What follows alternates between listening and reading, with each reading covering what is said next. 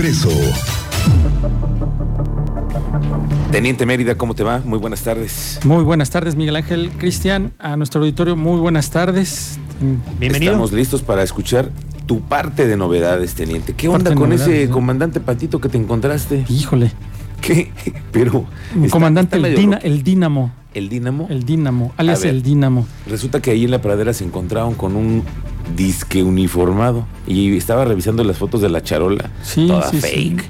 Muy fake. Ah, bueno, pero al final con eso anda amedrentando a la gente o crees que pues la trae hasta colgadita, bien puesta, como como se llevó el señor oficial. Como los oficiales que les encanta traer eso colgado, ¿ah?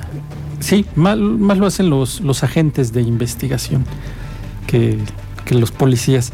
El policía municipal del Marqués le dio seguimiento a un BMW por exceso de velocidad, estuvo a punto de ocasionar una colisión, ingresó a una privada, ahí ese sujeto se baja de la unidad y se identifica como policía de la Guardia Nacional con actitud prepotente y agresiva.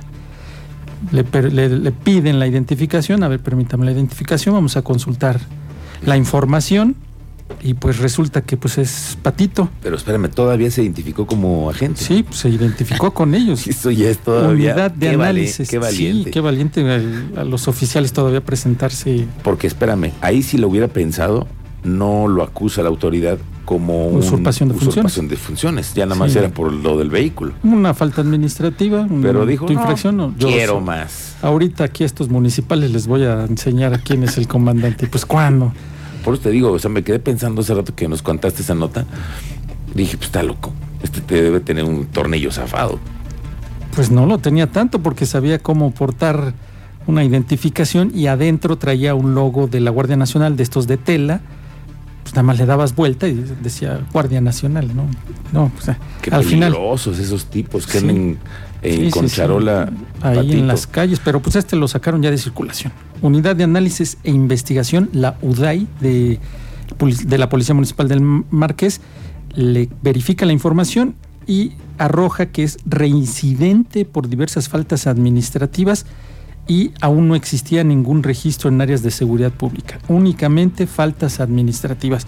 Con eso, pues al final originó la puesta a disposición por usurpación de funciones y andarse, andar charoleando en la vía pública.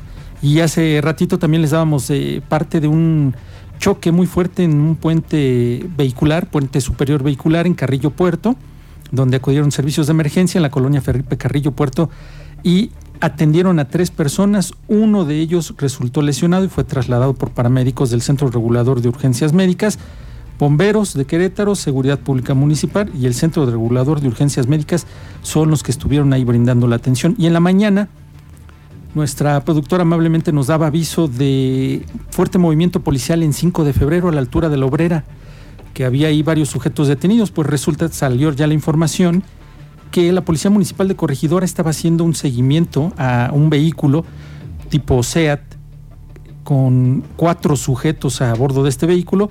Se pide el apoyo de las demás corporaciones y junto con Policía Estatal logran la detención de estos sujetos ahí en, en la obrera pues estos sujetos andaban merodeando instituciones bancarias. De hecho, se activó una alarma de una institución bancaria por la manipulación de un cajero en el pueblito. De ahí se origina el, reporte. Salen las unidades, comienzan a darle seguimiento y junto con la Policía Municipal, el CQCIAS y los arcos lectores logran detectar su paso ahí sobre 5 de febrero, donde le marcan el alto. Estos masculinos detenidos, ya con el vehículo descrito, se realizó la inspección y encontraron varios artefactos y herramientas, así como una tarjeta de cajero. Pues, por este motivo fueron detenidos y puestos a disposición de la Unidad 5 de la Fiscalía por delitos contra la seguridad pública. Hablando de la Unidad 5, fíjate que lamentablemente ahí una persona perdió la vida, bueno, más bien atentó contra su vida en la Unidad 5 y la Fiscalía General eh, ya informó respecto a eso en el área de resguardos, ahí fue donde él atentó contra su vida eh, fue localizado en, estado de suspensión, atado del cuello con una cinta de tela y pues servicios periciales fueron activados, pues ya se tienen que hacer conforme a los protocolos internos para determinar el actuar apegado a derechos humanos por parte de las áreas encargadas. También ahí hay personal de seguridad privada encargado de la vigilancia y del resguardo y custodia de los que se encuentran internos. Pues vamos a esperar a ver qué resulta la, investigación y afortunadamente, retomando el tema de la riña en Querétaro Atlas, el aficionado queretano que fue trasladado a un hospital de especialidades a la Ciudad de México, le reconstruyen su ojo y una operación eh, con éxito, pues ya, ya viene el de regreso, ya está de regreso y pues ahí nos falta, ¿no? Las autoridades, ahora qué hay de parte de los de la barra de los atlistas, porque ahí no se ha informado, todo es de los de aquí, de los de aquí, Querétaro, Querétaro, sobre Querétaro, sobre queretanos, nos falta información eh, verídica respecto a los agresores de la barra de Atlas y los involucrados de la barra de Atlas. Porque todo lo que estamos manejando es información de queretanos, queretanos, queretanos, queretanos, queretanos, y dónde están los agresores, por ejemplo, de este señor, que casi pierde un ojo. Y las imágenes son muy explícitas en redes sociales. Hay alrededor de seis sujetos golpeándolo en el piso a, esta persona ya adulta. No es tan, tan joven como en otras imágenes. Esta persona ya es adulta y ahí están los cinco o seis sujetos golpeándolo a él. Esa es la información hasta el momento. Teniente, estoy con una preocupación y lo estábamos externando hace rato. Porque, mira, estos hechos han ocasionado que también se den ciertas discrepancias con la gente, como dices tú, en Jalisco, por lo que sucedió. Pero yo me pongo a pensar, bueno, cuando llegas, cuando llegan estos eh, individuos del, provenientes de la fiscalía acusados, ingresan al penal, ¿correcto? Sí, correcto. A la zona de indiciados debe de ser, ¿correcto? ¿Y cuánta gente de Jalisco hay en el penal? ¿No crees que de pronto puede haber un proceso, una, un, tema que deban de cuidar más? Pues es, eso es algo que tienen que prevenir, ¿no? Prevenir. en este momento es algo que creo que hay que ponerle ojo. Sí, porque si ingresan personas de otro estado que estén identificadas, que es lo más seguro que van a estar identificadas, que fueron agresores de queretanos durante la trifulca, son medidas que tiene que tomar la, autoridad penitenciaria. Correcto. Sí, no, no los puedes mezclar a la población. A la población. Fíjate nada más que delicado. Sí, ese es otro tema. O sea, esto deriva en otro tema. Sí. Aquí hay que ponerle ojo. Hay que ponerle atención a este sí, tema. Sí, y no estigmatizar ni tampoco empezar con las diferencias con, con los amigos de Jalisco, no, no, con nuestros hermanos de Jalisco. o sea, esto, esto tiene que llegar a ya, ya un límite y hasta aquí, ya eso ya pasó. Hay que ir procesando y sanando todo ese, todo eso que sucedió. Y al final viene alguien de Jalisco, es bienvenido. O sea, en Querétaro somos, somos muy, somos muy hospitalarios, somos somos muchísimos buena onda, muchísimos más somos, que todos más que ese claro, pequeño grupo. Pero hay que identificar que hay aquí. Claro.